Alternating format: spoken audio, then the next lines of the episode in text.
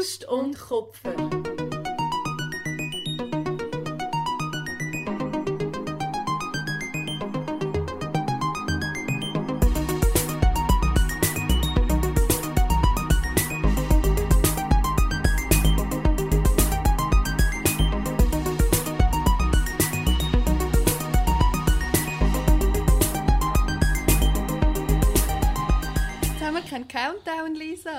egal. Es ist weird, aber hoi, Lisa. Hi Miriam. oh Gott. Wir müssen, ich finde jetzt finde ich es wirklich, da wir es festgestellt haben, finde ich es cringy. Gell? Aber ähm, ja, herzlich willkommen. Man hört es da schon ein bisschen im Hintergrund. Man hört da Ah, so ein bisschen Steinchen, man hört ein bisschen Vögel im Hintergrund. Wir sind das Mal tatsächlich wieder in Persona. Wir sehen uns. Wenn ich die Hand ausstrecke, kann ich Miriam es anlängen. ist crazy. Oh Oh, mein Gott. Gott. Es ist gerade passiert. Der Touch! Und ähm, wir, ich muss aber recht weit länger, weil ich muss noch über eine andere Person drüber reinlängen. Sehr unhöflich, dass Über einen. Bauch vor allem. Über einen Buch, über eine Länge. Jetzt hat, sie, jetzt hat sie schon, der hat vielleicht die Stimme schon erkannt, sie hat nämlich auch selber einen Podcast. Ähm, wir begrüßen heute bei uns als Gast. Naomi Gregoris. Yay, hoi! Herzlich Hallo willkommen. Also, eigen, also Hoi. weird, dass wir dich in deinem eigenen Garten willkommen heißen. Willkommen bei uns. ja, wir freuen uns sehr, dass du da bist. Ich mich auch. Ich freue mich Da bei mega. dir daheim. Gell? Wir freuen uns sehr, dass du Dass du da da bei bei uns bei dir daheim im Garten sitzt. Und es ist natürlich mega schön, dass wir jetzt von außen aufnehmen können. Und es ist crazy, dass es da so ruhig ist. Du wohnst ja in einer Stadt und recht vor, vor dem Haus eigentlich eine recht grosse. Straße. Ja, mit dem Tramli, wie man da sagt. Mhm. Der Tram. Mit dem Tra. Jetzt kommt da Mit Zürcher. dem Tramle. Ah, du bist nicht mal Zürcher. Die Aargauerin. Ich bin voll gehypt, weil wir einfach in echt wieder mal einen Podcast Es ist, Ich habe gerade ist pure wie- Freude. merke Ja, ich. es ist wie besoffen sein. Mega. Aber ähm, wir haben... apropos besoffen sein. schwanger sein. Richtig. Wenn man nämlich schwanger ist, kann man nicht trinken. Also man könnte schon. Amazing Überleitung. Ja. Nein, ich habe jetzt gerade letztens wieder gelesen, dass es ähm, mega gefährlich ist, offenbar eine Schwangerschaft zu trinken. Es war eine Zeit lang so, gewesen, ja, so ein, zwei Gläser kannst. Aber Es gibt offenbar so ein Alkohol, so ein Syndrom, das die Kinder dann haben, wenn du auch nur minime Mengen hast getrunken. Hure crazy, aber dann, mit dem sind wir eigentlich auch schon in der Materie, weil das Angst machen ein mega grosse, ein grosser Aspekt ist vom Schwangersein und vor allem dann noch vom Gebären. Yes. Vielleicht zuerst müssten wir aber noch schnell etwas hinter uns bringen. Und zwar, Naomi, dass du dich selber vorstellen für die, Ja. die dich gar nicht kennen. Unbedingt. Mache ich. Ich bin die Naomi. Ich bin, ich muss immer recht, 32 oder 33. Nein, ich bin 33. ja, ja, dann dann nehmen wir so. 88. ähm, und ich bin Journalistin in Basel. Ursprünglich Bernerin, aber schon ewig lang in Basel. Eigentlich fast mehr Baslerin als Bernerin. Ähm, und ich bin bei so einem Medien-Startup, das heisst Baschur, hier in Basel. Und habe nebenan noch zwei Podcasts. Einer heisst «Untenrum», der läuft schon relativ lang. Da rede ich mit Menschen über Sexualität und Körper und Lust und Erotik und all das, was mit diesen Themen zusammenhängt. Und der zweite Podcast ist jetzt erst gerade äh, angelaufen und der heisst «Der Geburtspodcast». Und der rede ich und zwei Freundinnen ähm, mit anderen Frauen über ihre Geburten. Und Also ich bin ein der- riesen Fan, muss man auch noch sagen an dieser Stelle. Du Von hast- beiden. Du hast Von beiden den Podcasts. Geburtspodcast schon können reinlassen. Das habe ich noch nicht geschafft, aber ich habe es eigentlich mega vor. Ähm, und, aber der andere bin ich flüssig, habe ich, habe ich sehr flüssig gelost. Eine Zeit lang, jetzt bin ich gerade ein bisschen Podcast müde. Ähm, Verständlich. aber ich bin sehr großer Fan vom Untenrum. Ähm, also es ist eine sehr grosse Empfehlung sowieso. Unbedingt. Und du hast gerade vorher eigentlich richtig gesagt, wir sind jetzt schon wieder, wir haben ja ein bisschen das Vorgespräch gehabt, ähm, wieder in der Materie drin, und zwar das Thema Angst. Angst machen, Angst haben. Willst du das ein bisschen erzählen, warum das dich das beschäftigt im Moment? Oder wenn wir kurz, nur kurz ähm, so schnell sagen, wir reden heute über Richtig, generell stimmt, über sorry. Schwangerschaft und über ich weiß gar nicht, ob wir auch gesagt haben, wir re- reden auch, du hast selber schon über das Thema Fehlgeburt viel, Mhm. äh, erzählt. Kann man, wenn man sich fest für das Thema interessiert, kann man auch ähm, bei dir im Untenraum-Podcast die Folge auch hören. Ich finde das sehr eindrücklich. Mhm. Und ähm, ich weiß nicht, ob, ob das Thema heute viel Raum bekommt, darum sage ich das jetzt da. Heute wäre, glaube ich, eher das Thema einfach Schwangerschaft, Geburt und ob's, Entschuldigung.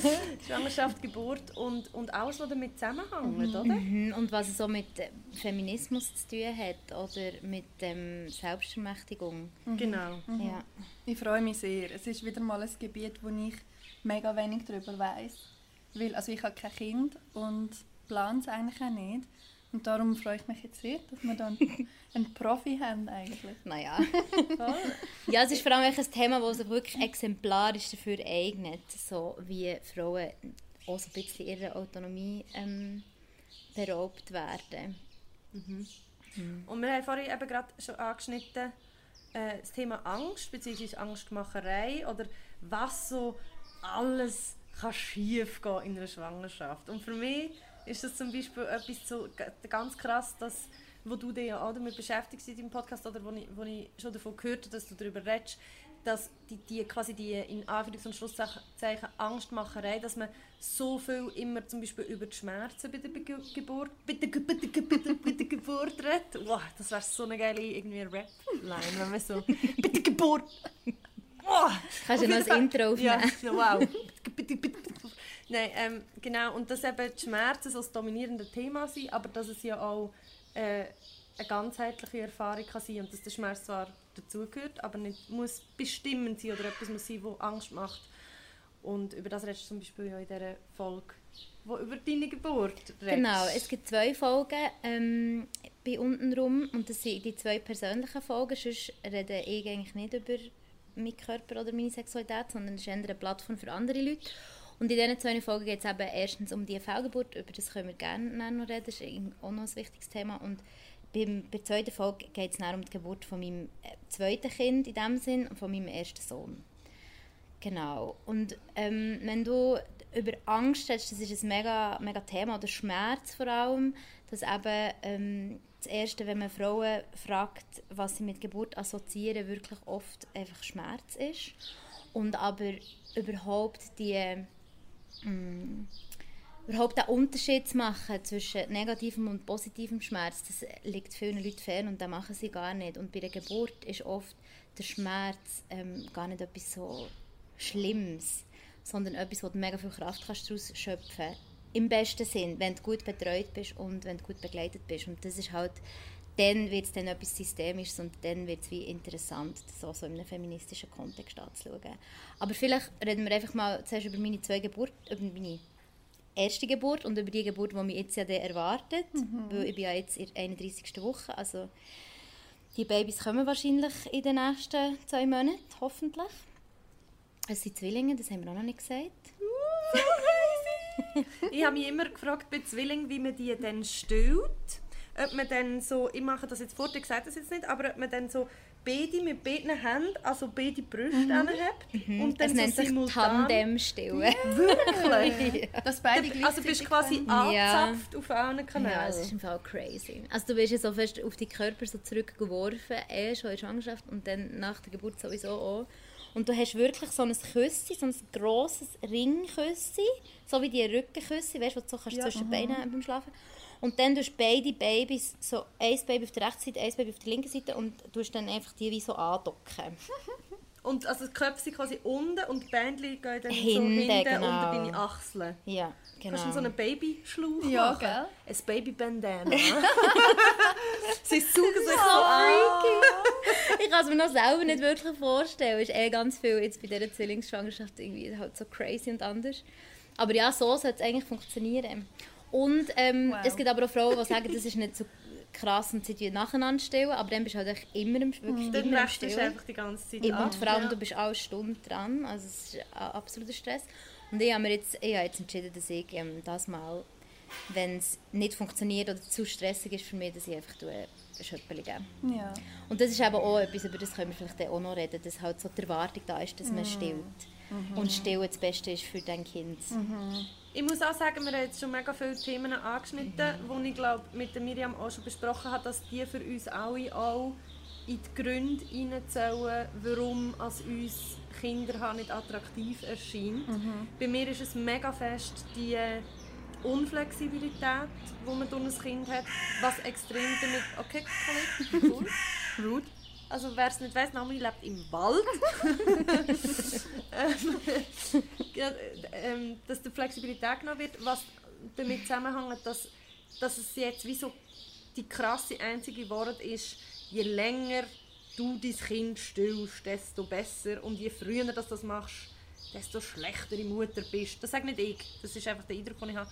Ähm, weil, weil, du dann deinem Kind nicht den möglichst besten Start ins Leben mhm. ermöglichst. So. Und ich denke mir einfach so, oh Gott, wenn das heisst, ich muss nachher ein, ein Jahr lang irgendwie das Kind immer wieder am Melo andocken, irgendwie, das ist für mich eine absolute Horrorvorstellung, nicht wegen dem Stillen, sondern weil, weil man dann so viel Freiheiten muss aufgeben muss. Mhm ich glaube einfach so die, eben die, die, also es sind so verschiedene Sachen, oder, die so drin laufen mit dieser Mutterrolle, mhm. mhm. ähm, wo, wo teilweise aber auch aus feministischen Kreisen kommen.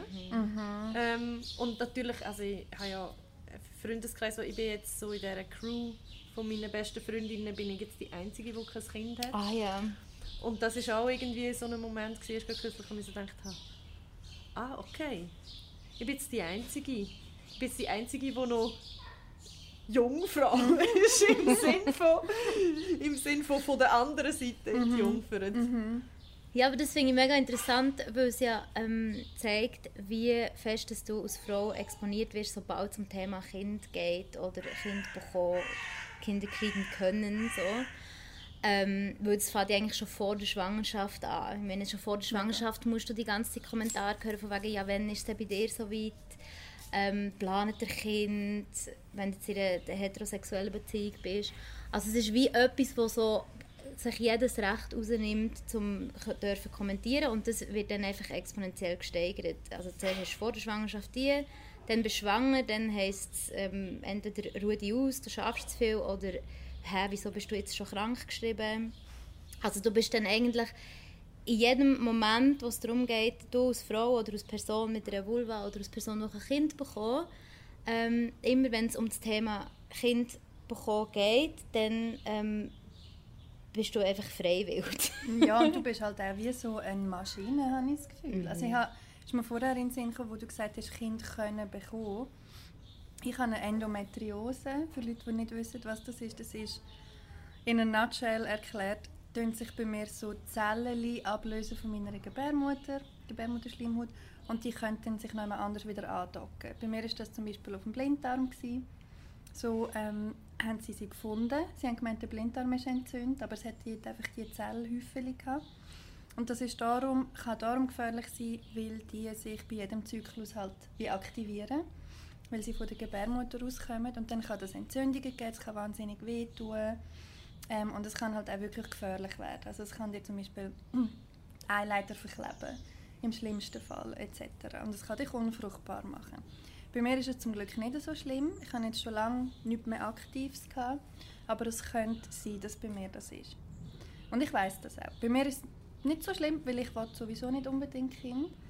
Ich muss es jetzt gleich nicht haben, dann das Zeug rausschneiden, aber Tampi. Und das hat mich dann irgendwann auf nerven, seit ich weiss, hey, vielleicht kann ich gar kein Kind haben. Dass die Leute wie, weil sie mich halt als Frau lesen, was ich ja auch bin, aber einfach so, weißt du, du gehst einfach wieder von aus, ah, das ist eine Frau, die will Kind. Mhm. Und die kann Kind bekommen. Und, und ihre so gesellschaftliche Verpflichtung ist, ein Kind zu bekommen. Mega, aber sie muss Kind bekommen. Also ganz ehrlich, ich, weiss, also ich, ich verstehe das und ich finde es auch mega nervig, dass mir das gefragt wird, aber ich habe mich darauf geachtet, wie oft dass ich wirklich gefragt werde, ob ich ein Kind will oder wenn es bei mir so weit ist. Und vielleicht liegt es daran, dass ich einfach nicht mehr mit Leuten hänge, die ich doof finde oder wo ich irgendwie das Gefühl habe, ich muss mit ihnen hängen. So, ich hänge ja nur noch mit Leuten, die ich irgendwie das Gefühl habe, mit denen ich mich gut klar. Und ich habe das im Fall glaube noch nie müssen beantworten. Einmal nicht jetzt in der jüngsten Zeit. Es hat irgendwie so Zeit gegeben in den Teenie-Jahren, wo, so, wo, wo quasi was ja absurd ist, dass die meisten Mädchen oder so mit irgendwie 16 so also ich weiß schon ganz sicher, dass ich mhm. Kind will und ich Mit weiß 28 sicher, ich, Ja, genau. Zwei Mädchen und Und ich habe lustigerweise schon immer von mir, ich habe schon immer von mir selber gesagt, dass ich kein Kind werde haben. Das hat sich erst in der neuesten Zeit so ein bisschen aufweichen. Aber ähm, es ist jetzt nicht ein Kinderwunsch um so. Ich meine, das Ich so... muss mich auch relativ selten dafür rechtfertigen. Das habe ich schon auch, aber ich meine mehr so gesamtgesellschaftlich, weißt, dass man auch wieder davon ausgeht, das ist eine Frau, die will Kind erstens, die kann Kind haben und mit dem, Dass mit dem Bild- Diskurs, genau, mit dem Bild, Mhm. blendest du komplett einen riesigen Teil von der weiblichen Gesundheit aus. Über das hast du ja auch schon geschrieben, das ganze Endozeug und so. Aber zurück nochmal zu dir. Hast du dir Ja. dann vor deiner, ja, vor deiner allerersten Schwangerschaft ähm, auch solche Gedanken gemacht? Ist das dir irgendwie, hat dich das gestresst oder hast du das Gefühl, du musst einem Bild entsprechen oder so? Nein, überhaupt nicht. Aber bei mir war es halt auch so, gewesen, dass ich einfach in einer privilegierten Position war, echt sofort schwanger zu werden können. Ähm, also gerade beim ersten Kind, das wir dann haben verloren relativ früh, in der 10. Woche oder so, ähm, das war ungeplant gewesen und nicht unbedingt ungewollt. Wir haben uns einfach noch gar nicht Gedanken darüber gemacht. Und eh, wie die Lisa sagt, ich meine, in diesen Kreisen, wo man sich bewegt oder sich entscheidet, sich zu bewegen, ähm, dort werden so Fragen nicht gestellt. Das ist wirklich etwas gesamtgesellschaftliches, wo dir dann eben einfach umso bewusster wird, wenn du dann mal in diesem äh, Universum drin bist, sagen wir es mal so. Und das heisst, das hat eigentlich, ist nicht so ein Aspekt von dem Ganzen. Und was ich aber habe gemerkt ist, dass es halt extrem viele Tabus aufmacht, eben gerade bei Fehlgeburt, wenn du es verlierst. Weil der erste Gedanke, den ich verloren habe, war, ähm, inwiefern bin ich schuld dran. Das kann ich mega nachvollziehen. Mega ich glaube, ich, ich würde mir auch mega Schuldgefühl einreden. Ja, das ist, und dann merkst du halt so, okay, es hat nicht nur etwas damit zu tun, ähm, was jetzt meine Meinung ist oder wie es mir geht bei dem Ganzen, sondern es ist etwas, was von außen auf mich auferlegt ist, nämlich die ähm, Selbstverständlichkeit, dass Frauen einfach easy Kinder gebären und easy schwanger werden. Ja, das ja quasi, also es ist jetzt ein bisschen überzeichnet, aber es ist ja dann irgendwo im evolutionären Sinn, was uns eingeredet wird, ist ja, ja Frauen sind ja da für Genau. das. Genau. Unser Körper ist dafür da, das ist gemacht für das. Das ist unsere oder? Aufgabe. Möchtest du, noch, du hast am Anfang ja gesagt, es ist okay, wenn wir darüber reden. Du hast eine Podcast-Folge aufgenommen, du hast auch mehrfach, glaube oder sicher einmal gross darüber geschrieben. Ach, etliche Mal. Aber ein grosser Artikel hat den Anstoß so die gegeben. Hand bewegt und sagt, ah, I talk about it all the time. Das ist wirklich so. Das ist my mein favorite. One-Trick my One Trick Pony Thing. Ähm, aber gleich vielleicht einfach it. für Leute, die das halt nicht mitbekommen haben oder das nicht gelesen haben oder so. Mhm. Ähm, was ist das für dich für ein Prozess gewesen, wenn man das so kann sagen Und was für Fragen sind dann dort plötzlich noch wichtig geworden für dich? Außer eben das Schuldgefühl, das ich gut kann nachvollziehen kann. Genau, also die wichtigste Frage auf, in Bezug auf mein Leben war, ähm, oder die wichtigste Antwort besser gesagt, war, dass ich und mein Partner äh, dann, wir haben an dem gemerkt, dass wir zusammen Kind wollen. Weil wir sagen auch jetzt noch, wir wären, an diesem Punkt sind wir eigentlich kurz davor gewesen, nach Berlin zu ziehen, oder auch er. Und ich könnte wirklich eigentlich fast mit hundertprozentiger Sicherheit sagen, dass wenn wir die Fehlgeburt nicht hätten erlebt, dass wir jetzt wahrscheinlich immer noch Kind hätten. Weil es so ein Wake-up-Call war für uns. Und das war ähm, die Auswirkung auf mein, ähm, also die ein, erste Auswirkung auf so mein Privatleben. Und dann ist es halt wirklich eben so darum gegangen, so die Schuldgefühle ähm, mit denen umzugehen. Und ich habe dann in dem Moment, auch gerade eben der untenrum Podcast ist gelaufen, dann habe ich gedacht, eigentlich möchte ich das mega teilen mit anderen Leuten, weil ich halt sehr wenig Geschichten habe gefunden online ähm, und auch in meinem Bekanntenkreis, wo das selber haben erlebt und über das haben geredet und das auch ausführlich haben erzählt. Also nicht nur, ah, wir haben es leider verloren, sondern halt so, was genau passiert körperlich und was so seelisch passiert. Oder seelisch halt im Zwischenmenschlichen. Ähm, und dann ähm, habe ich das aufgenommen in Berlin in mein Handy rein. Da habe ich einfach äh, auf, auf Aufnahme gedrückt und habe es dann das ganze Erlebnis erzählt. Das war zwei Wochen nach der Fehlgeburt. gewesen. Ähm, und dann sind einfach mega viele Rückmeldungen gekommen. Und dann hat es so etwas ins Rollen gebracht, das dann noch recht politisch ist worden. Und auf das muss man gar nicht konkret eingehen, aber es geht halt so darum, was das die Versicherung zahlt und was nicht. Und der ist jetzt ein Vorstoß, also eigentlich ist die Entscheidung schon da, der Bundesrat hat schon entschieden, dass ähm, Frauen äh, für ihre Fehlgeburt, die Kosten, die durch eine Fehlgeburt aufkommen, dass die gedeckt sind. Das Aber war nämlich das- vorher nicht der Fall. Gewesen. Das ist, also so, sorry fürs Unterbrechen, aber das, da müssen wir jetzt gar nicht so, so äh, gross darauf eingehen, dass ich, äh, dass äh, Naomi da schnell Naomi etwas revolutioniert Gregoris hat, etwas durchgewachsen hat. wo zu unser aller Ja. Schutz auch und Unterstützung Ja. da ist. Weil das ist nämlich crazy, das habe ich, also das haben ganz viele ganz sicher nicht gewusst, wie crazy das, das ist. Ja, das dass stimmt. es so eine wahnsinnige Lücke gibt. Mega. Ja, vielleicht können wir ja gleich noch schnell sagen, was es ist. Und zwar ist es so, dass du ab der 12. Ähm, Schwangerschaftswoche, respektive ab der 13. glaube bist du vollständig gedeckt von deiner Krankenkasse, weil dann ähm, der Grund äh, oder quasi deine Krankheit ist Gebur äh, Schwangerschaft. Und sobald dort steht im Dossier, in deinem Krankendossier, dass du Schwangerschaft, dass du schwanger bist, ist äh, alles deckt. Also dir kann irgendetwas passieren und es wird verzahlt. Das ist auch mega gut so. Wir mussten auch mega müssen kämpfen für das. Wir mega müssen kämpfen dafür, dass das ab der 13. Woche ist. Und darum ist es vorher nicht. Weil, also ich habe mich dort ein bisschen eingelesen und es hat dann eine Gesundheitskommission gegeben und dort hat es elf Leute drin, gehabt. sechs Leute waren von der Krankenkassen, fünf Leute von anderen medizinischen okay. Gebieten. Die Krankenkassen haben halt mega viel Macht und haben halt dann gesagt, ähm, wir willigen nicht ein, äh, von Anfang an, sobald eine Frau schwanger ist, die ähm, komplett zu decken. Dabei bist du ja auch schon vor, in den ersten drei Monaten auch schon schwanger. Und das ist mir echt aufgefallen, weil ich habe mega viel Ultraschall gebraucht für diese Fehlgeburt und habe gesehen, dass ich all die Ultraschall selber muss zahlen muss, weil ich ja noch vor der 13. Woche war. Und dann hat mich das gestört und dann habe ich einen Text darüber geschrieben und dann ist eben eine grüne Nationalrätin darauf aufmerksam geworden und hat dann das Ganze politisch ins Rollen gebracht. Das bin nicht nur ich, es war auch die Irene Kählin, Das ähm, wo dann das hat durchgesetzt Genau. Und das ist so der politische Aspekt gewesen von dem Ganzen. Ja. Und ich kann mir schon vorstellen, ich meine mich auch daran zu erinnern, dass du das mal erzählt hast oder so, dass es, dass es ein anderes Gefühl ist. Also wenn du weißt, hey, bis jetzt zu der 13. Woche zählt es wie nicht richtig. Das, es tut wie so, it adds to this picture von einer Schwangerschaft. Und das hast du, glaube ich, auch angesprochen, wo man sagt, «Mm, in den ersten drei Monaten sagt man es vielleicht noch nicht, weil wenn man es dann verliert, ja was denn? Dann kannst du auch nicht darüber reden, dass du es verloren hast. Oder? Man tut es wie so unter dem Teppich kehren und dann, wenn es safe, vermeintlich safe ist, dann kann man es dann sagen. Ja, und über das habe ich mit mega vielen Frauen geredet, auch jetzt während dem Geburtspodcast, weil es ja wirklich so ist, dass ähm, die Wahrscheinlichkeit, dass du das Kleine verlierst, die, ich glaube, es sind echt, Dunkelziffer ist glaube ich bei vier. Also ähm, jede vierte Schwangerschaft endet in einer Fehlgeburt und ich glaube offiziell ist es ja die fünfte. Aber oft merken sie ja die Frauen nicht, weil es einfach eine starke Genau. Mens ist.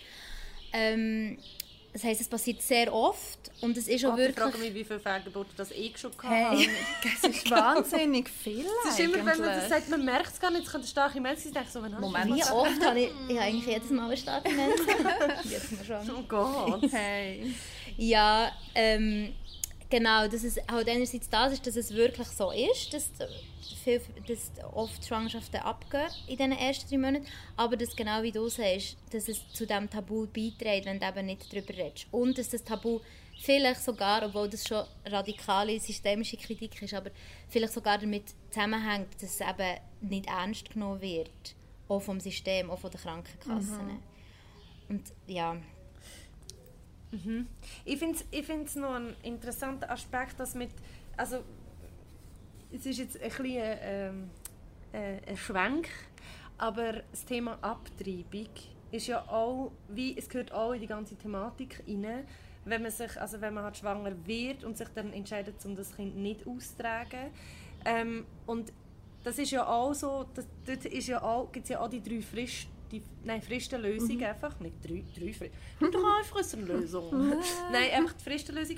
Und die ist ja auch, die liegt ja eben gerade au- auf dieser Grenze, oder nicht? Die liegt doch auf der gleichen Grenze und es ist quasi dann, wenn das Risiko von einer Fehlgeburt sowieso vermindert ist, ab dann dürfen wir es auch nicht mehr un unnatürlich, sage ich jetzt mit Anführungs- und Schluss, nein, nein, ich muss ja eigentlich kein Anführungs- und Schluss Ja. sagen, unnatürlich ähm, entfernen. ja.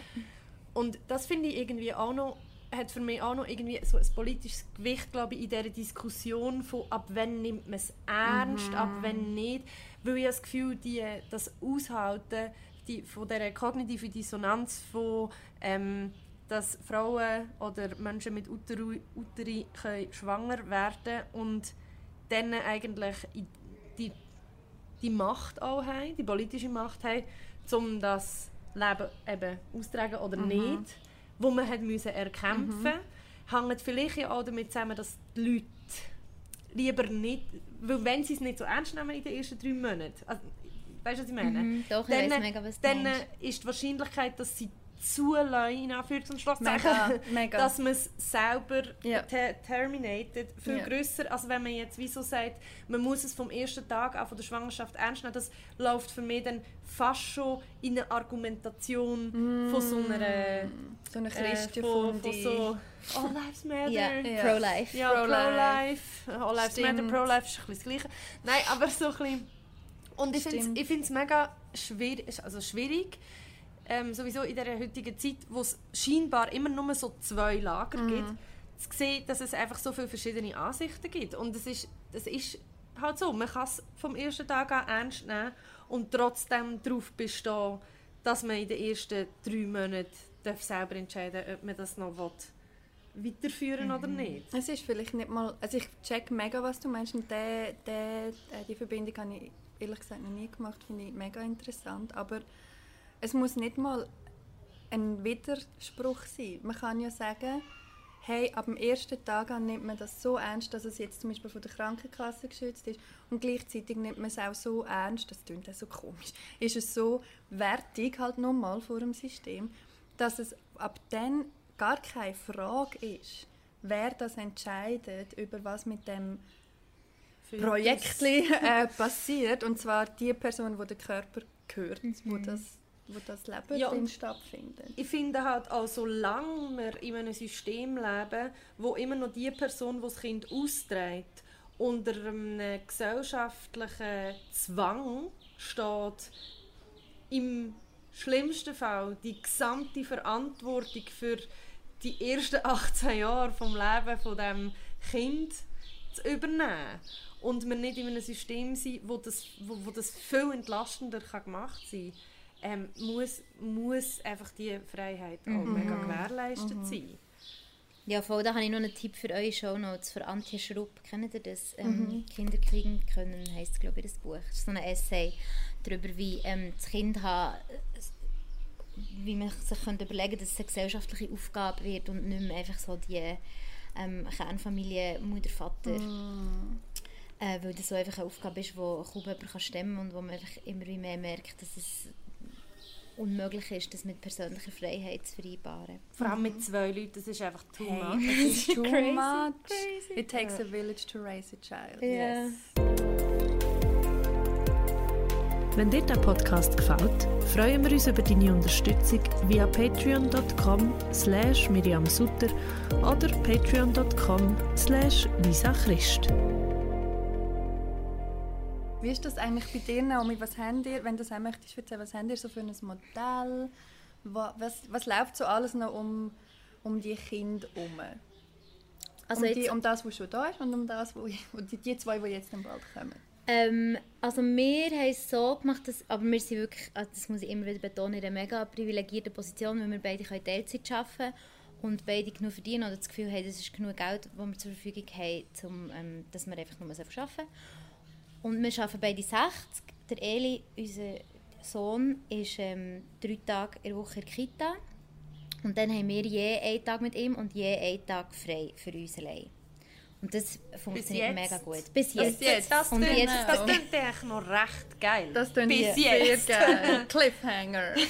und dann hast du gedacht, ein Baby mehr, why not? Und dann war es wieder so etwas, so, dass ich einfach schwanger geworden Und dann haben wir gedacht, machen wir jetzt. Also gut, es ist zwar noch ein bisschen früh, der Eli ist noch nicht mal zwei, aber easy. Und dann hat meine Frauenärztin gesagt, ich sehe zwei Kinder auf dem Ultraschall. Und dann habe ich zuerst so hysterisch gelacht, wirklich, ich weiss noch, so Und hast du gesagt, gut. hast du gesagt, wie ist denn das zweite reingekommen? Nein, ich habe nur gesagt, ich nehme auch zwei. Und wie habe ich schon genau in meinem Kopf gewusst, nein, eigentlich wollte ich nicht zwei. Ähm, aber vielleicht reden wir schnell noch über die erste Geburt, weil die im Zusammenhang, so wie dann jetzt die zweite ansteht, wo ganz andere Geburt wird werden, einfach schon zwangsläufig, ähm, weil es noch wichtig ist zu wissen.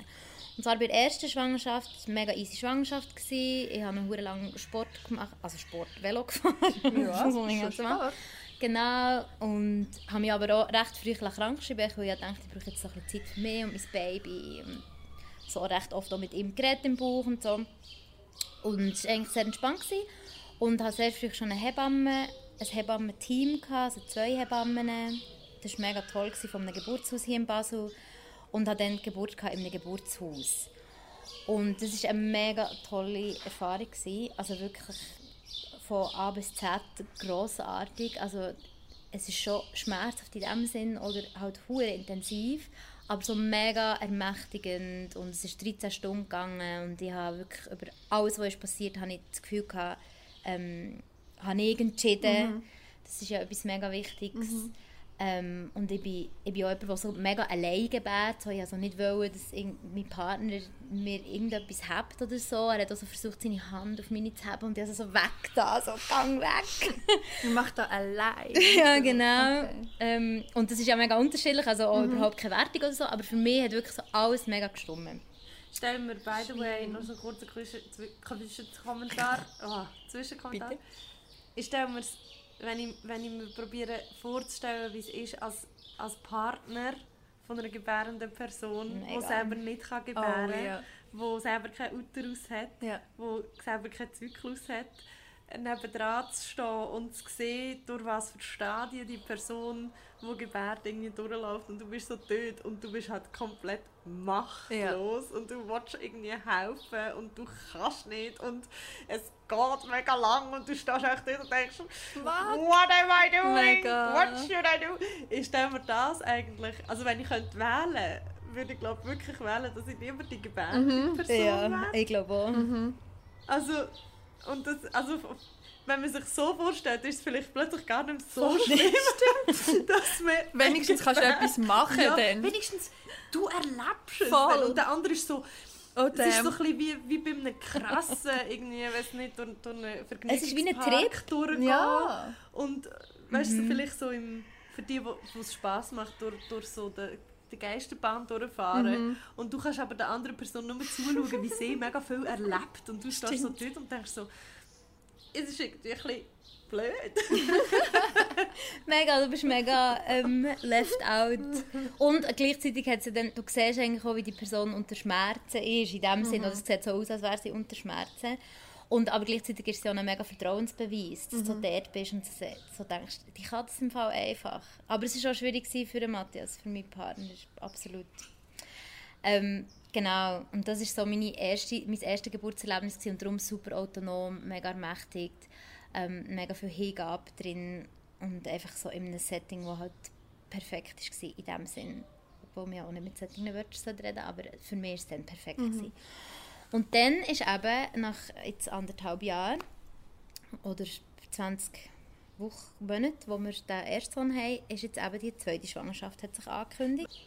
Meine Frauenärztin hat mir gesagt, ich bekomme Zwillinge. Ich habe gesagt, okay, nehme ich an. Und dann nach etwa fünf Minuten ist so der Breakdown gekommen und ich habe gedacht, fuck, das schaffen wir nie. Und dann habe ich meinen Partner angerufen, dann bin ich heim und dann haben wir äh, mal eine halbe Stunde gerannt auf dem Sofa zusammen. So. Weil es ist halt schon, und das ist glaube ich auch etwas, wo vielleicht sich Leute noch gar nicht getraut zu sagen, aber es ist schon eine Hiobsbotschaft. Weil du einfach weißt, vor allem wenn du ein Kind hast, wie fucking anstrengend die ersten paar Monate sind mit einem Baby. Und wenn du dann denkst, du hast zwei und das, was du schon hast, ist noch nicht einmal zwei und so. Ja, und auch Ähm, finanziell. Also ich würde mir jetzt überlegen, so, Finanziell okay, ist wahrscheinlich das noch ein Thema. Schon. Ja. Ich glaube, ich hätte Musst Angst, dass so ich Eiwindel rein einfach einen grossen Pulli kaufen für beide. Und was ich vorhin noch gedacht habe, vielleicht muss es so positiv sehen. Du hast jetzt eins, du hast zwei für eins. Du hast eine Schwangerschaft und du nachher zwei Babys. Das heisst, du musst nicht zweimal Nein, aber ich liebe es ja schwanger sein und ich Stimmt. liebe ja Aha, gebären. stimmt. Aber ist jetzt die Schwangerschaft auch wieder so gut? Ja, die Schwangerschaft ist jetzt wirklich auch sehr gut. Ähm, Ich habe auch Schlimmes gehört, von, wie dann die Schwangerschaft kann sein kann. Dass Ja, es immer mega, schlecht ist und so. mega. Eine Ja, das Freundin, eine das fast Freundin von mir war halt neun Monate schlecht. Gewesen. ja, das ist ein richtiger Da willst du dann Scheiß. auch Da nicht. niemand. Also, Nein. Und dort machst du dir ja wahrscheinlich auch Vorwürfe, dass du nicht mehr schwanger sein willst. Das ist ja immer noch so mit diesen Vorwürfen geko- gekoppelt. Aber ja, nein, dort habe ich mega Glück bis jetzt. Ich habe einfach so ein bisschen Beckenbodenproblem. Aber was halt wirklich tatsächlich ist, und jetzt kommen wir eigentlich so zu the core of it all, ist, dass bei Zwillingen, ich habe eieiige Zwillinge, sogenannte ähm, MODI, monochorial diamniotisch. Was? Das bedeutet, Das. sie haben eine Plazenta, aber zwei Fruchtblasen, zwei Fruchthöllen. Oh, Sind denn das Eieiige, sind Ja, die, die gleich eieiige. aussehen? Genau, das sind so zwei kleine Klone, würde ich nicht sagen. Ja, alle sagen so, oh mein Gott, und ich sage, es ist eigentlich ein bisschen freaky. es ist schon Ich habe es freaky. immer so freaky gefunden. Aber ist schwanger sind sowieso freaky. Hure. Es Wenn ist nachher das Für dich und mich schon. Nein, Nein, aber also. Also ich habe das ist halt tatsächlich das Freakige ist das, was mich, glaube reizt, zum vielleicht mir überlegen, vielleicht gleich zu Mhm. Weil wenn ich denke, dass ich nachher so ein Ding hat, ein, ein kleines Menschchen, Ja. das so zur Hälfte Ja. aus mir und zur Hälfte aus meinem Freund besteht, das finde ich einfach fucking creepy Ja, ein bisschen. Aber es wird dann so, ich glaube, wir werden so eine creepy Mom und wird so sitzen und wird so anschauen und denken, Ich Das bin ist- genau so eine Mom gewesen, die von ersten paar mir. Monate. und von ihm Ich ist so genau halb, gleich. halb. Und ich wollte wissen, wie es ausgesehen würde. Ich wäre so neugierig. Ja. Das habe ich auch bei den Kindern von meiner Freundin. Ich habe schon gesagt, so, was nimmt mich so wunder, wie sie aussehen, Es gibt doch sie die Apps. 15 Ja, voll. Das ist doch so wie ein App. Gut, das Aber ist, das ist creepy. Sie haben so beide Gesichter Ja, übereinander das ist wirklich creepy. Genau. Und dann, eben, das sind solche Zwillinge, Eieiige. Und die Zwillinge gelten per se als Risiko, weil es einfach ein bisschen mehr kann passieren unter der Geburt und auch in der Schwangerschaft. Ähm, ich glaube, ich habe mich jetzt leider nicht so vorbereitet, aber ich glaube, äh, das Risiko für Schwangerschaftsdiabetes ist erhöht, für Präeklampsie, also Schwangerschaftsvergiftung. Es gibt so gewisse Sachen, wo die Risiken erhöht sind, wenn du zwei hast, weil dein Körper halt zwei trägt. Und bei Eieigen gibt es dann noch gewisse Risiken, die bei einer Geburt könnten passieren Und das Erste, was dir gesagt wird, nachdem dass dir gesagt wird, du hast Zwillinge, ist, das wird im Fall jetzt ganz anders. Und das Zweite, was dir gesagt wird, ist, das wird jetzt ganz eine andere Untersuchung. Ähm, du wirst anders betreut werden in dieser Schwangerschaft. Äh, und die Geburt muss im Spital stattfinden. Muss. Das ist wirklich gerade quasi das Erste, wo es dann darum geht, okay, was machen wir jetzt, ist das. Genau. Also es Es- ist, dir wird- du wirst halt informiert. du bekommst Zwilling. Das ist more dangerous als das, was du schon gemacht hast. Und du musst ins Spital kommen gebären. Okay, thanks. Ich we- genau. Also ich weiß halt auch nicht, äh, sie hat vielleicht nicht genau gesagt, du musst ins Spital, aber das wird im Spital entbunden. Ah, das ist ja dann so es eine wie solche Konstruktion Also vom so- Satz. Komplett passiv. Ja, Du kannst okay. das gar nicht entscheiden, das ist einfach so, das ist wie es ist. Und das ist dann bei sehr vielen Sachen dann plötzlich so. Und das ist auch so bei der Eilingsschwangerschaft, wenn du dich als Frau ähm, nicht informierst oder einfach das Gefühl hast, ich gehe einfach ins Spital gebären. Ähm, und in dem sind wir eigentlich schon in diesem mega Komplex drin, aber vielleicht kann ich noch so ein bisschen sagen, wie dann das Monitoring ist abgelaufen bei mir. Und zwar, ich bin jetzt in der 31. Woche und ich habe einfach während meiner ganzen Schwangerschaft jede, fast jede Woche einen Ultraschall gehabt. Und normalerweise, also normalerweise Sehr bei Eilingen, genau, bei Eilingen hast du ähm, üblicherweise so zwei bis drei Ultraschall. In der ganzen Die ganze, Schwangerschaft. du hast Ah, jede wow. Woche. Ja. Wow. Einfach damit sie wirklich können schauen können, dass die Zwillinge einander nicht Nährstoffe wegnehmen, weil das auch so etwas ist, was bei eieigen Zwillingen kann passieren kann. Und das heisst, du hast eigentlich von Anfang an, genau das, was Lisa vorher schon hat gesagt Ferien. immer so die... Ja, es, ich habe fast nicht in die Ferien dürfen, es gibt auch noch so eine Geschichte. Auf jeden Fall gibt es dann wirklich immer so ein Ausgehen vom äh, schlimmsten Fall. Und, und das ist halt eine mega Medizinalisierung vom Kind haben, vom Schwangersein, oder? Und das ist aber auch gut, weil das Argument ist natürlich, wenn du es nicht machst, stirbt dein Kind. Ja. Und was willst du denn? Ja, dein Kind ja. vielleicht eventuell sterben. Das, will Das willst du ja wie nicht. Genau, genau. Und dann wird halt auf deine Verantwortung als Mutter wird dann appelliert. Und das ist wirklich dann bei allen Sachen so gewesen bei mir. Du machst dann zum Beispiel auch einen ähm, Diabetestest. Es gibt so einen Zuckertest aus Schwangere, um zu schauen, ob du Schwangerschaftsdiabetes hast. Für diesen Test, es gibt es gibt verschiedene Möglichkeiten, diesen Test zu machen. Entweder schaust du einfach deine Blutzuckerwerte an im Blut und schaust, ob sie sich irgendwie unterscheiden, ob sie höher oder tiefer werden. Oder ähm, dann gibt es den Blutzuckertest, den Glukosetest, wo du einfach ein Glas wirklich Sirup, Zuckerwasser trinkst. Auf einen leeren Magen. auf einen leeren Magen, nüchtern. Und dann wird dir vorher Blut abgenommen und nachher. Und dann gibt es noch den grossen Zuckertest, wo dir dann innerhalb von irgendwie drei Stunden so immer wieder ein bisschen Blut abgenommen wird. Und ich habe in der ersten Schwangerschaft den nicht gemacht, weil die Hebamme hat gesagt, ähm, dass ich sehr unsicher und ich habe auf sie vertraut, auf ihr Wissen und sie hat auch gesagt, ähm, manchmal kippt er auch ins Gegenteil, weil du deinen Körper in so einen Zuckerschock Schock versetzt, indem du das Zuckerwasser trinkst. Ah, wie eine Überreaktion. Genau, und dann kann, jeder Körper reagiert anders auf das und dann wird dir je nachdem äh, Schwangerschaftsdiabetes attestiert, obwohl du gar keine hast und dann darfst du nicht mehr ins Geburtshaus gebären. Die Geburtshäuser haben ja Auflagen, eben, dass sie zum Beispiel auch nicht dürfen Zwillinge gebären Und dann, dann kommst du so in die Maschinerie rein, du hast Schwangerschaftsdiabetes, dabei hast du es gar nicht und musst ins Spital gebären, obwohl, gebären, obwohl du es vielleicht gar nicht möchtest. Das ist ja auch noch wichtig zu sagen, wenn Frauen wollen ins Spital gebären, total okay, mega gut.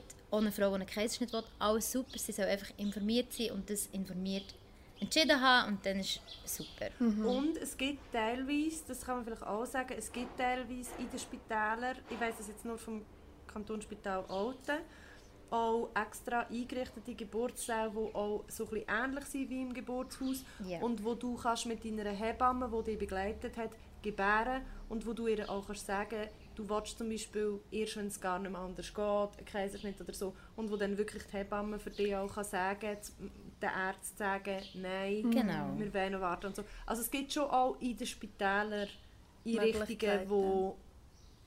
Gebärfreundlicher sind. Mega, als also gebärfreundlich kommt ja immer darauf an, Frau, was sie anderen. möchte. Selbstverständlich, Es aber gibt ich ja auch Frauen, die sagen, sie finden Sie- es finden es super, wenn ganz viele medizinische Apparate rum sind. Voll, das ist absolut. auch total legitim. Und es gibt aber tatsächlich verschiedene Modelle, eben Beleghebammen, dass du die Hebammen mitnimmst ins Spital. Dann gibt es immer wie mehr Geburtshäuser, die an Spitäler angegliedert sind. Und jetzt zum Beispiel im Basel, im Unispital, ist die ganze Geburtshilfe Hebammen geleitet und nicht ärztlich geleitet. Genau. Und vielleicht, Spannend. was ich noch interessant finde, oder was ich interessant gefunden habe, als ich das, den Fakt irgendwie ähm, erfahren habe, ist, dass ja, wenn man davon ausgeht, wie viele Geburten das eigentlich ähm, aus einer notwendig, aus einer natürlichen, das ist wieder ein schwieriger Begriff natürlich, aber wo die Schwangerschaft wirklich verlangt, dass ein Kaiserschnitt gemacht wird, weil sonst tatsächlich das Leben gefährdet ist von Kind oder äh, gebärender Person, ist, ähm, wäre irgendwie 80-20 etwa. Und ähm, sind aber 40 Prozent der Kinder heutzutage so in den westlich zivilisierten Ländern, wie die Schweiz es ist, kommen per Kaiserschnitt Ja. auf die Welt, weil zu früh, zu schnell das empfohlen wird. Ja, genau. Und weil natürlich auch ein finanzieller Anreiz dahinter Ja. ist. Ähm, weil du verdienst mehr mit einem Kaiserschnitt und es geht schneller und du kannst es planen. Ich wollte schnell, sorry fürs Unterbrechen, einfach noch mal schnell einwerfen. Wie, weil, wie gesagt, die ganze Welt ist für mich ja fremd und ich lerne gerade mega viel und es flasht mich mega. Aber gleichzeitig denke ich auch so, einfach wie crazy das es ist, dass unser Körper einfach so in dieser Maschinerie Mhm. in ist und so, jetzt gerade, weil du das gesagt hast, wegen dem Finanziellen, immer geht es einfach auch noch um den Köhlen. Ich, ich finde das so krass. Sorry, einfach ein kurzer... Gut, ja, man muss halt sagen, dass Spitäler sind halt Unternehmen und die sind ja selber, Eh, es ist ja nicht ja, so, dass ja. die das unbedingt ma die machen das aus Notwendigkeit. Und es ist ja nicht nur der weibliche Körper, der Und, dann dort... äh, und, und wegen gesellschaftlich in der Maschinerie finde ich halt schon, es ist ja absurd, weil eigentlich ist es eine wahnsinnig individuelle Erfahrung, wo du wahnsinnig selber solltest können entscheiden Und gleichzeitig geht es natürlich, sobald es um Fortpflanzung geht, um einen Fortbestand von einer Spezies. Und das ist etwas urkrass Menschliches. Und darum haben alle das Gefühl, dass sie das persönlich betrifft und dass sie jetzt eine Meinung zu dem dürfen haben. Ja, und Lebenerhaltung ist ja wirklich echt der Sinn Ja, von unserem Voll, Leben. absolut. Und der Sinn von, ja. und von Medizinern und von medizinischem Personal. Und darum ist das auch absolut verständlich, weil das ihre Aufgabe ist, Leben zu retten. Und dort ist aber die Schwierigkeit, weil Geburt nicht eine Krankheit ist und Spitäler darauf ausgerichtet sind, Kranke zu heilen. Und dort ist wirklich der grosse Gap oder die grosse Schwierigkeit, das miteinander zu vereinbaren, weil natürlich mit, für medizinisches Personal das, das oberste Ziel muss sein, dass beide lebend durchkommen.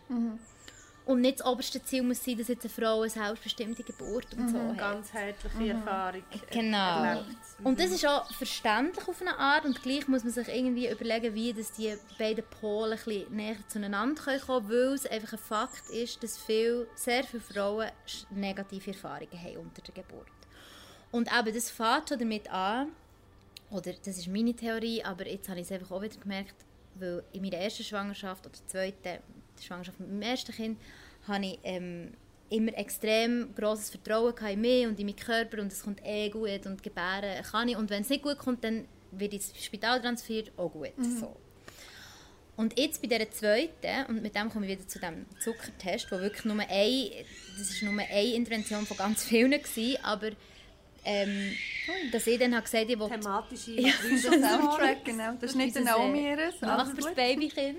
Sorry, ja. Meins würde nie so schreien. Naomi, das, wo wir drinnen eingesperrt haben, damit wir den Podcast können machen Er ist im Keller eingesperrt, der will raus. Ein bisschen österreichischer Humor. Ei, ei, ei. Ja, das So ist es bis Babys. So ist es Babys. Ich liebe, dass das jetzt gerade eigentlich so passiert. Äh, anyway, du hast sagen. Anyway, ähm, genau, und dann habe ich gesagt, ich, würde das, ich möchte das glaube ich, wieder so machen wie letztes Mal. Einfach nur Blutzuckermesse im Blut. Und dann hat sie mich so angeschaut und gesagt, aber ihr habt eben schon zwei jetzt. Jetzt sind zwei da in. Und ich gesagt, ja. Die Hebamme oder der Ärztin? meine Ärztin, meine Frauenärztin. Und dann habe ich gesagt, ja, und dann habe ich mich eben überzeugt und habe dann gesagt, okay, ich mache nur einen kleinen, einen kleinen Zuckertest. Und das ist ja auch okay, aber ich habe wie so gemerkt, das ist gar nicht wirklich meine Entscheidung, sondern sie hat mir jetzt einfach ein schlechtes Gewissen eingeredet. Sie denken, dass so viele Sachen du kannst ausschließen, je mehr Sachen du kannst ausschließen, desto besser. Und dort ist schon der Druckschluss, dass je besser die Frau weiss, was alles nicht Könnte ist. schiefgehen. Ja, könnte schief gehen und aber dann nicht schief geht. Also das ist ja auch bei der Pränataldiagnostik, das ist ja auch ein mega Thema, Mhm. du schaust, ob dein Kind dann eine Behinderung hat oder nicht. Ähm, dass der Druckschluss ist, dass sie denken, je mehr die Frau weiss, was alles schief gehen und je mehr die Frau weiss, dass sie das vielleicht nicht hat oder vielleicht nur ein gewisses Risiko da ist, so 70%. desto sicherer fühlt sie sich. Und das ist eigentlich das Gegenteil. Je weniger an deine Kraft als Frau appelliert wird und je mehr quasi das alles pathologisiert wird, desto unsicherer wirst du. Das ist auch eine steile These vielleicht von mir, aber ich habe es jetzt einfach wie selber im Direktvergleich zu, meiner ersten, zu meinem ersten Kind und jetzt zu dem, weil ich jetzt auch viel verunsicherter bin als in meiner ersten Schwangerschaft oder zweiten. Genau. Aber das, ich kann das mega nachvollziehen, weil ich habe das Gefühl, wenn dir von Anfang an gesagt wird, dein Körper ist für das oder gemacht, du kannst das. Es ist aus einem Grund so, du hast die Stärke. Das gibt dir ja schon allein, wenn ich das jetzt höre, wie ich das sage, gibt mir das ein viel besseres Gefühl, als wenn mir jemand sagt, du weißt, es könnte das, das, das und das und das schief gehen, zu dem, dem, dem und dem Prozentsatz und man hat herausgefunden, dass das und so und dieses und das, was jetzt gerade bei dir ist, könnte das und so. Das, also das bestätigt mich doch nicht. Und du bist dafür verantwortlich, dass man das findet. Dass man herausfindet, wenn etwas nicht so funktioniert, wie Ja. es muss. Genau, wenn du dich nicht entsprechend verhaltest, dann könnte es Genau. halt sein, dass dein Kind ähm, Schaden davon trägt und du auch. Und ich meine, ich, ich verstehe das wirklich total. Und ich finde, informiert ist das Allerwichtigste, aber dann längt es nicht einfach zu informieren und zu sagen, das machen wir jetzt lieber. Oder wir machen jetzt das, übrigens nächste Woche steht noch das und das. Und das sagen sie ja oft. Sie sagen dann, ah, nächste Woche machen wir dann noch das grosse Organscreening. Und es wird gar nicht gefragt, ob du das willst oder nicht. Ja, okay. mhm. Obwohl, das ist jetzt wirklich etwas Gutes. Oder nächste Woche machen wir jetzt den Zuckertest. Das steht noch an, hat- sagt sie dann auch. Das steht noch an. Oder die Keuchhustenimpfung. Oder Es ist so ein bisschen ganz viele verschiedene Sachen. Ich, also es dunkelt mir, es ist halt komisch, weil es ist halt so eine, ja, eine Bevormundung im Sinn von, du bist schwanger und jetzt schicken wir dich durch alle die Tests und alle die Sachen und du musst den Hürdenlauf absolvieren, damit du nachher eine richtige Schwangere bist. Also dass du richtig, im Sinn von richtig und falsch, schwanger bist. Ja. Und, und nicht falsch. Es, es wird so gesagt, es gibt eine Art, wie man richtig schwanger ist und wie man falsch schwanger ist. Nämlich, wenn man alle Tests macht und mega sicher, auf Nummer sicher geht. Auf die andere Seite ist es wie so, gut, man könnte vielleicht das oder andere vorbeugen, aber manchmal zum Beispiel ähm, ist es ja auch wie, manchmal weiss man nachher nicht unbedingt mehr. Also manchmal macht man einen Test und nachher kommt bei diesem Test aus, dass die Wahrscheinlichkeit, dass das und das noch passieren könnte, so bei 65% liegt.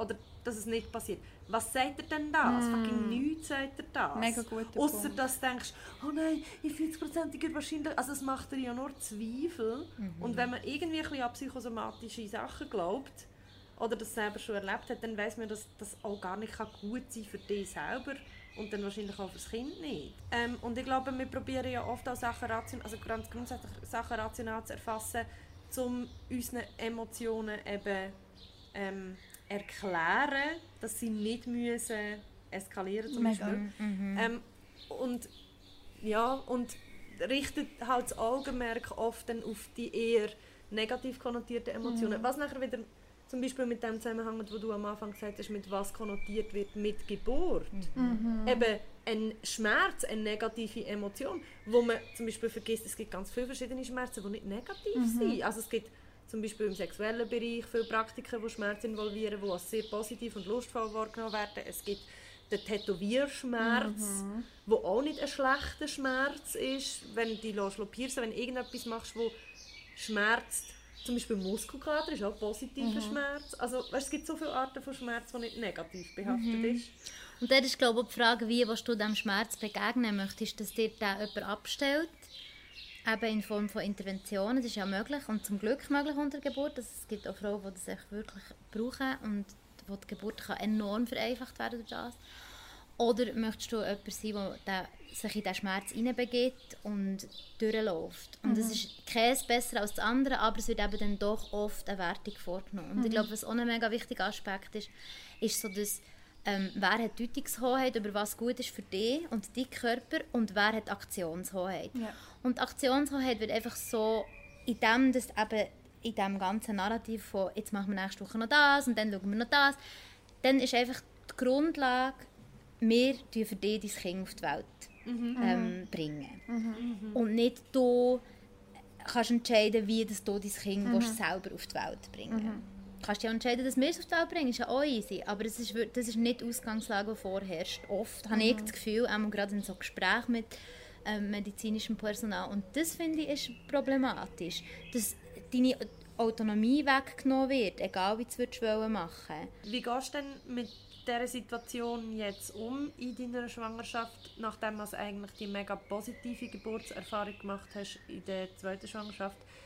Ähm, und jetzt ist die dritte, ich weiß nicht, was ich vorhin gesagt habe, die zweite gesagt habe. Ich kann einfach sagen, erste und zweite. Ja. Aber jetzt, du, du hast jetzt wie gesagt, du bist jetzt, fühlst dich viel unsicherer. Und ja, nicht viel, aber schon, ich merke es einfach, es ist ein Unterschied. Mhm. Und wie gehst du jetzt mit dem um, oder wie hast, wie hast du das, also hättest du dir zum Beispiel gewünscht, dass du auch wieder in einem Geburtshaus gebären und kannst das jetzt wie nicht, oder wie, wie machst du jetzt die, also ich nehme an, du wirst trotzdem probieren, auch diese Schwangerschaft so zu deinen Konditionen durchzuführen. Ja. Und wie machst du das jetzt?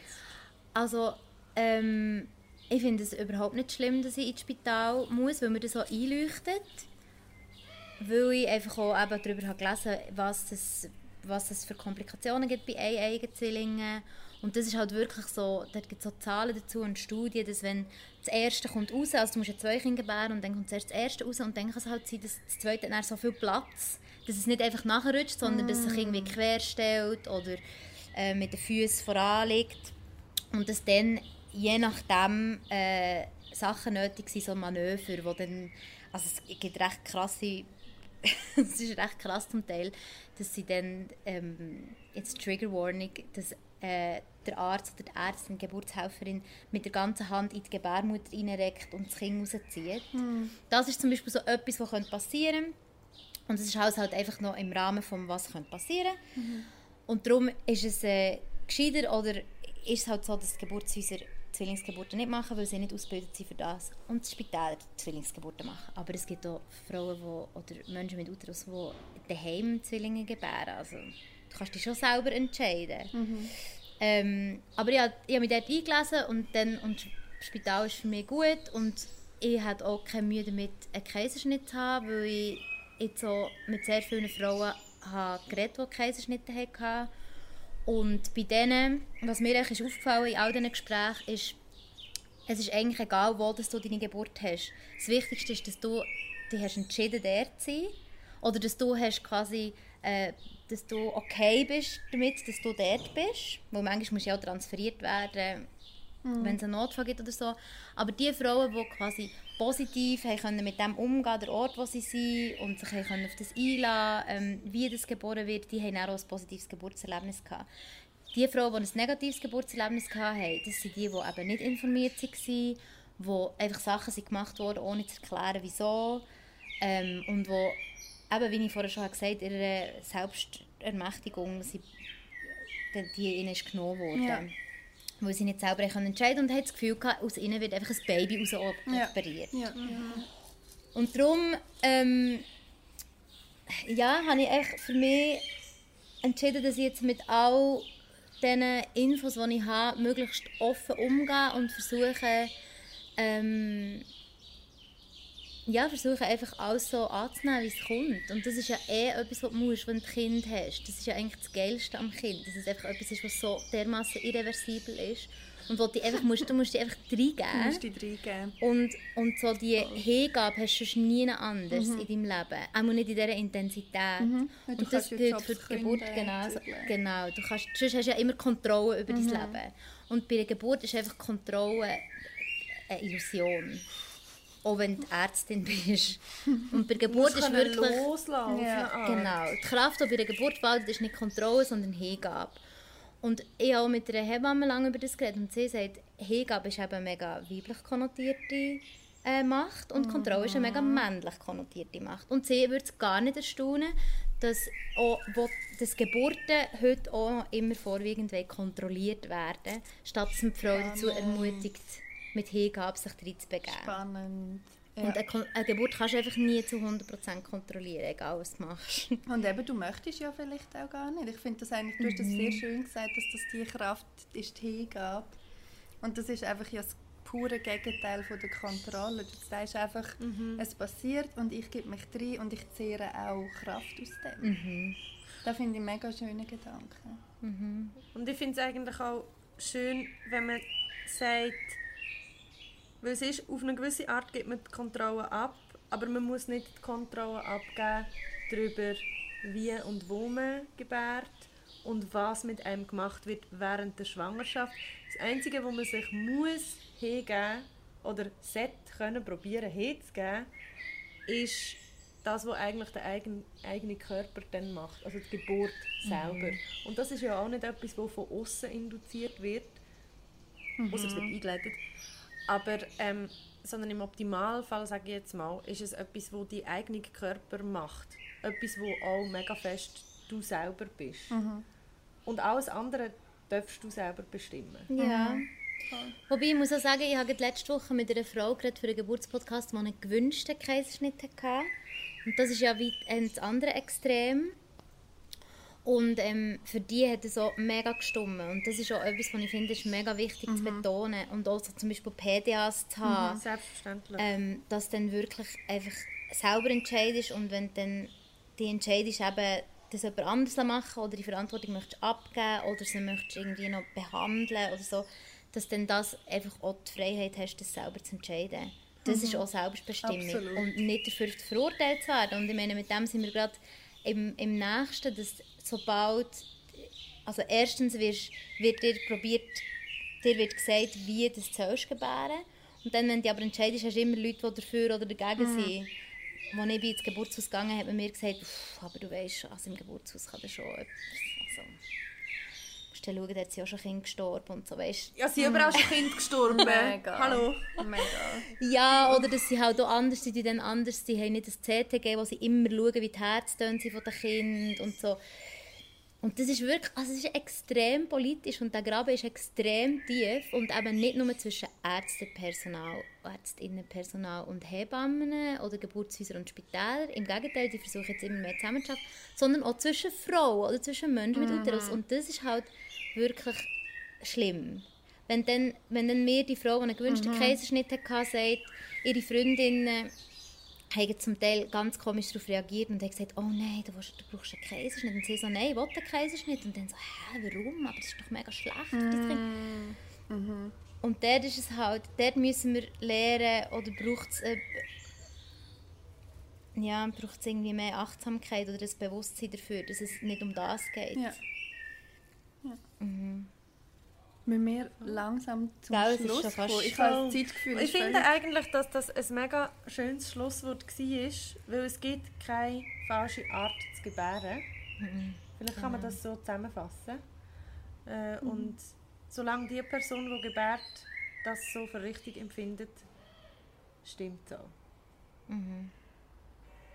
Ja, und es sollte einfach mehr Möglichkeiten geben, um sich informieren allumfassend und ähm, ja, um sich können betreuen Gerade auch von Hebammen und so. Es gibt halt, also die Geburtshäuser sind extrem ausgelastet, leider.